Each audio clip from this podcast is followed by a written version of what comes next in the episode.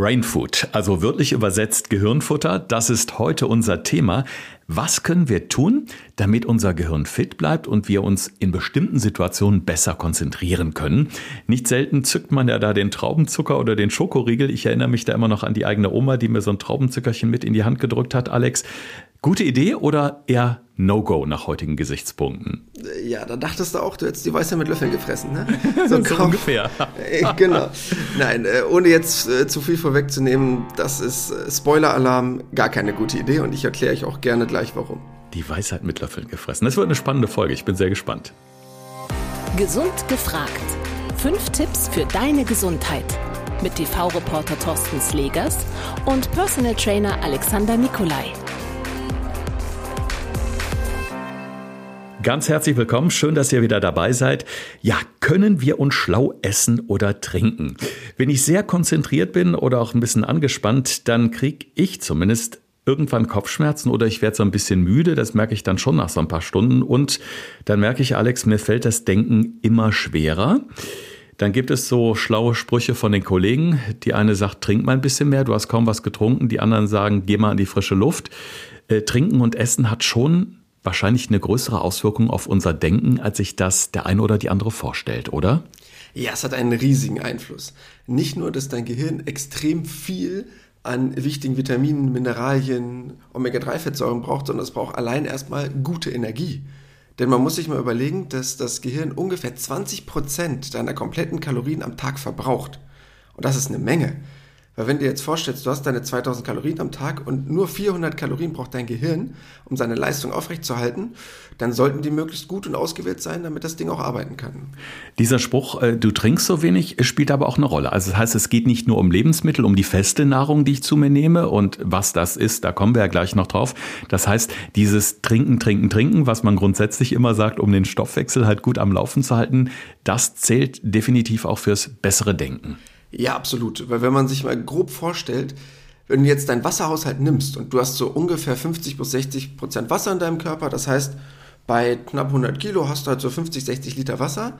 Man weiß, dass wenn zwei bis drei Prozent fehlen, dass dann schon die ersten Leistungseinbußen sind und bei fünf Prozent wird es schon kritisch. Also wenn dir so zwei, drei Liter fehlen, das wäre ja nur mal einen Tag nichts trinken, äh, dann kannst du schon wirklich große Probleme bekommen und deshalb ist Trinken erstmal ganz elementar. Also absolutes Muss. Jetzt schauen wir mal aufs Essen. Was mir da so spontan einfällt, ist die äh, Walnuss. Also die, nicht nur, weil ich Nüsse ganz gerne mag, sondern die Walnuss, die sieht so ein bisschen aus, wenn man sie aufmacht, wie so ein Gehirn, wie man es aus dem Biologiebuch kennt oder wenn man mal so pathologische Dokumentationen sieht. Ähm, das heißt, Nüsse an sich sind schon mal nicht schlecht fürs Gehirn, denke ich. Ja, genauso wie es aussieht, so wirkt es auch. Ist super gut äh, für dein Gehirn, weil nämlich sehr, sehr gute Omega-3-Fettsäuren da drin sind. Deshalb alles, was in Richtung Nüsse geht, es muss nicht die Walnuss sein, darf jede Nuss sein, hat einen sehr hohen Anteil an Omega-3-Fettsäuren und deshalb für das Gehirn perfekt, weil das diese mehrfach ungesättigten Fettsäuren liebt. Wir haben ja in den letzten Folgen immer mal wieder über die Omega-3-Fettsäuren gesprochen, Alex, ähm, vor allen Dingen, weil unser Körper die ja nicht selber herstellen kann. Das heißt, wir sind ja selbst in der Pflicht, die zuzuführen. Über Nüsse geht das ganz gut. Wir hatten beispielsweise den Fisch dabei, einen guten Seelachs beispielsweise. Oder was war noch dabei? Was ist noch ein guter Omega-3-Fettsäurelieferant? Also alles, was wir schon mal hatten in diesem Gedankengang dieser mediterranen Ernährung. Das heißt einmal bei Fischen, diese Kaltwasserfische, ob das nun Thunfisch, Makrele, Lachs ist, die gesunden Öle, Rapsöl, Hanföl, Leinöl, sehr gutes Gemüse, zum Beispiel auch in Rosenkohl, Spinat, Bohnen ist das mit drin, Avocado, was die meisten kennen, was sehr, sehr viele Fettsäuren hat. Dann alles, was im Bereich Nüsse ist, also alles, was aus diesem Bereich kommt, ist dafür perfekt. Jetzt äh, versetzen wir uns mal in so eine alltägliche Situation. Äh, bei den Schülern ist es ja ganz oft die Prüfungssituation, sei es jetzt die Klassenarbeit oder, weiß ich nicht, Führerscheinprüfung später im Studium. Das hört ja irgendwie nie auf. Man kommt ja immer wieder in Situationen, auch beim Bewerbungsgespräch, wo man so ein bisschen nervös ist, so ein bisschen aufgeregt ist. Und dann gibt es so diese, ja, diese berühmte Nervennahrung. Dann schmeißt man sich kurz was Süßes ein und denkt, oh, ne, so ein Schokoriegel, so ein Traubenzucker, der hilft mir jetzt. Jetzt, äh, das wahrscheinlich nur so eine Kopfsache. Aber man hat doch tatsächlich in dem Moment schon gefühlt ein bisschen mehr Lockerheit, Coolness. Mir geht es zumindest so. Wie kann das? Also die grundlegende Idee dahinter ist ja erstmal nicht schlecht, weil wenn man weiß, dass das Gehirn mit Zucker funktioniert, wichtig dabei, das erkläre ich euch gleich nochmal genauer, was das mit Zucker bedeutet, weil das heißt nicht, ihr sollt viel Zucker essen, sondern es geht da hauptsächlich um gesunde Kohlenhydrate, aber da gehen wir gleich nochmal genauer drauf ein ist diese grundlegende Idee, wenn das Gehirn Zucker braucht, logisch, dann gebe ich ihm Zucker und dann ist er glücklich und dann ist er zufrieden und entspannt. Also die ist die grundlegende Idee dahinter erstmal super. Was aber das Problem ist, und ich hasse diese TV-Werbespots, die ich dafür sehe, dass man sagt, gib deinem Kind jetzt diese Packung mit den kleinen Traubenzuckern mit, ohne jetzt einen Markennamen zu nennen, und dann ist der bei jeder Prüfung hochkonzentriert, ist leider absoluter Schwachsinn und das Gegenteil ist sogar der Fall.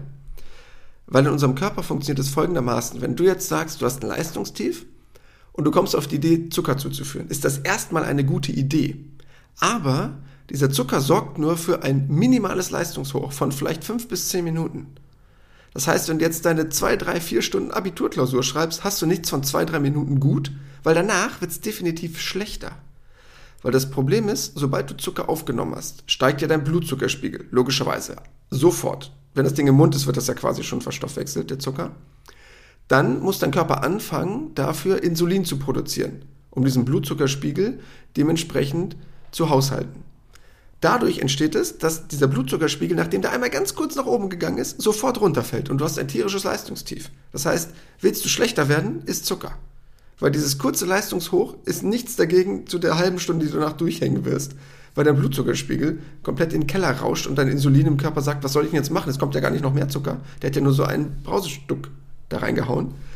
Und deshalb ist das somit das Schlechteste, was du machen kannst. Das ist wirklich nur schlau, wenn du jetzt was weiß ich, du kommst abends von der Party und du hast noch zehn Minuten Heimweg und du sagst so, oh, ich muss noch mal kurz klarkommen, ich nehme jetzt mal kurz so ein Stück Traubenzucker, wo du wirklich nur eine Belastung ist von fünf bis zehn Minuten.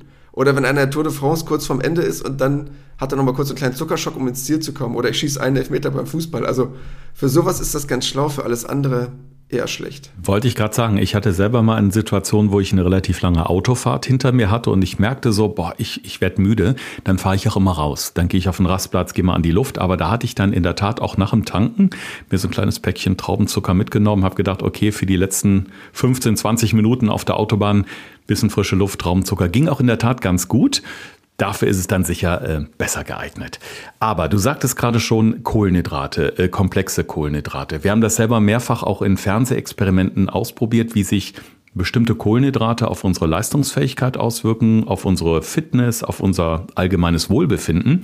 Komplexe Kohlenhydrate heißt, es sollen Kohlenhydrate sein, wo unser Stoffwechsel wirklich lange mit beschäftigt ist, die in Energie umzusetzen. Was sind da so deine Top-Empfehlungen, wo du sagst, also mit diesen Lebensmitteln ist der Körper gut beschäftigt und gleichzeitig bekommt das Gehirn wirklich eine optimale Versorgung. Also abgesehen von diesen mediterranen Geschichten, die wir gerade schon empfohlen haben. Grundlegend erstmal, alles, was in Richtung von Vollkorn geht, würde mich schon mal glücklich machen. Das heißt, dass ein möglichst wenig stark verarbeitetes Produkt ist. Ob das nun das Vollkornbrot ist, ob das das Müsli ist, da freue ich mich erstmal über alles. Absolut das Einfachste, was auch wirklich jeder machen kann und was eigentlich auch nahezu, glaube ich, jeder gut verstoffwechselt, Haferflocken. Haferflocken, eine der einfachsten Kohlenhydrate, die man so gut zu sich führen kann. Einfach im Sinne von nicht super schnell verstoffwechselbar, aber super einfach zu besorgen, super einfach zuzubereiten in vielen verschiedenen Varianten. Und es enthält sehr hohe Mengen an Tyrosin, was eine sehr, sehr gute Geschichte ist, weil es dafür sorgt, das Gehirn gleichzeitig mit auf Trab zu bringen. Deshalb wäre das perfekt. Morgens das Müsli mit Haferflocken, da steigt das Ernährungsexpertenherz. Das klingt auch super. Ich habe noch eine ganz schöne Geschichte für dich und ich weiß, jetzt geht gleich dein Puls hoch. ich saß letztens im Wartezimmer beim Arzt und habe in einer dieser berühmten Illustrierten rumgeblättert, wo du angeblich innerhalb von drei Tagen dein Sixpack hast und in einem Tag, weiß ich nicht, wie viel Kilo abnehmen kannst. Und da stand ein Artikel drin, Trockenfrüchte optimales Brainfood. Ich weiß, Alex, du hast Trockenfrüchte, weil du sagst, Obst gehört nicht mhm. verarbeitet. Aber da wurde wirklich in einem zweispaltigen Artikel Trockenobst wirklich in den höchsten Tönen gelobt, dass es Energie fürs Gehirn gibt, lange Leistungsfähigkeit etc. Jetzt bin ich auf dein Urteil gespannt. Wenn ich noch einen sehe, der noch irgendwie an Obst rumfummelt, außer es frisch zu essen, werde ich ihm die Finger verhauen. Ähm ich kann es überhaupt nicht leiden, weil das Problem ist einfach, wenn du Obst nimmst und dann das Ganze trocken ist, hast du halt einen prozentual so hohen Zuckeranteil, dass es fast, sorry, schon so ist wie eine Süßigkeit. Das kannst du schon fast vergleichen mit einem Schokoriegel. Und Zucker hilft halt wirklich einfach nur kurzfristig. Das ist halt das große Problem. Natürlich stimmt die Aussage, Zucker verbessert deine Leistungsfähigkeit. Leider müsste einer drunter schreiben für fünf Minuten und danach bist du total schlecht. aber das ist halt kein gutes Verkaufstool, wenn du das dann da drunter schreibst. Deshalb ist es leider so, deshalb ist es auch keine Falschaussage und deshalb kriegst du dafür auch keinen dran. Aber das ist so eine Werbung, die ist ja leider total irreführend. Mhm. Also Obst lieber so, wie es dann auch wirklich natürlich ähm, im Regal liegt oder vom Baum kommt. Ja. Ähm, eine Wunderwaffe ist ja wohl die Banane, weil die Banane ja wohl so ein paar Eigenschaften äh, ja in sich trägt, die, glaube ich, ganz viele Menschen unterschätzen. Auf der einen Seite gibt ihr uns ein bisschen Power, auf der anderen Seite beruhigt ihr uns aber auch in bestimmten Situationen. Ähm, was ist da das Besondere, wie die Banane nach dem Verzehr auf uns wirkt? Banane, eines meiner absoluten Lieblingslebensmittel. Erstmal hat es nämlich eine gewisse Menge an Energie. Das heißt, brauchst du wirklich mal was vor irgendeiner Prüfung, vor irgendeiner sportlichen Belastung in der Pause, dann siehst du wirklich, dass die Leute eine Banane essen. Auch bei jedem Tennisturnier, wenn du jetzt Olympia geschaut hast, dort essen die zwischendurch eine Banane und nicht irgendeinen nennen wir es mal, eine bestimmte Form von Lebensmittel, was oft empfohlen wurde früher von Tennisspielern, wie Herrn Becker oder Co. Ja, da sitzt keiner am Rand und isst irgendwelche Schnitten, sondern das ist mit das Beste, was es wirklich gibt, weil es sind sowohl ein paar schnelle Kohlenhydrate drin, also so ein bisschen Zucker, aber halt auch viele etwas längerkettige Kohlenhydrate. Übrigens ganz einfach zu merken, umso grüner die Banane, umso länger sind doch die Kohlenhydrate, die da drin sind, weil sie ein bisschen weniger süß schmeckt.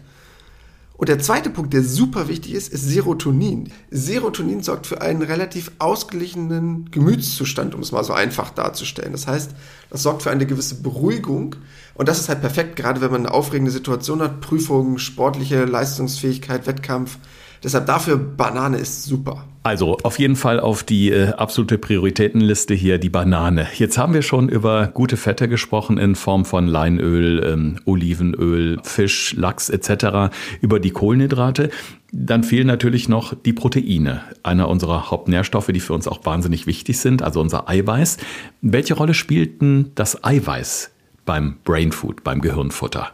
Also die grundlegende Idee ist, eigentlich dahinter, dass Eiweiß ja aus gewissen Aminosäuren besteht. Und Aminosäuren an sich, wie ich gerade eben schon mal zum Beispiel etwas wie Tyrosin erwähnt habe, sind sehr, sehr entscheidend, weil sie halt für gewisse Prozesse im Körper verantwortlich sind, weil die wiederum gewisse Hormone freisetzen.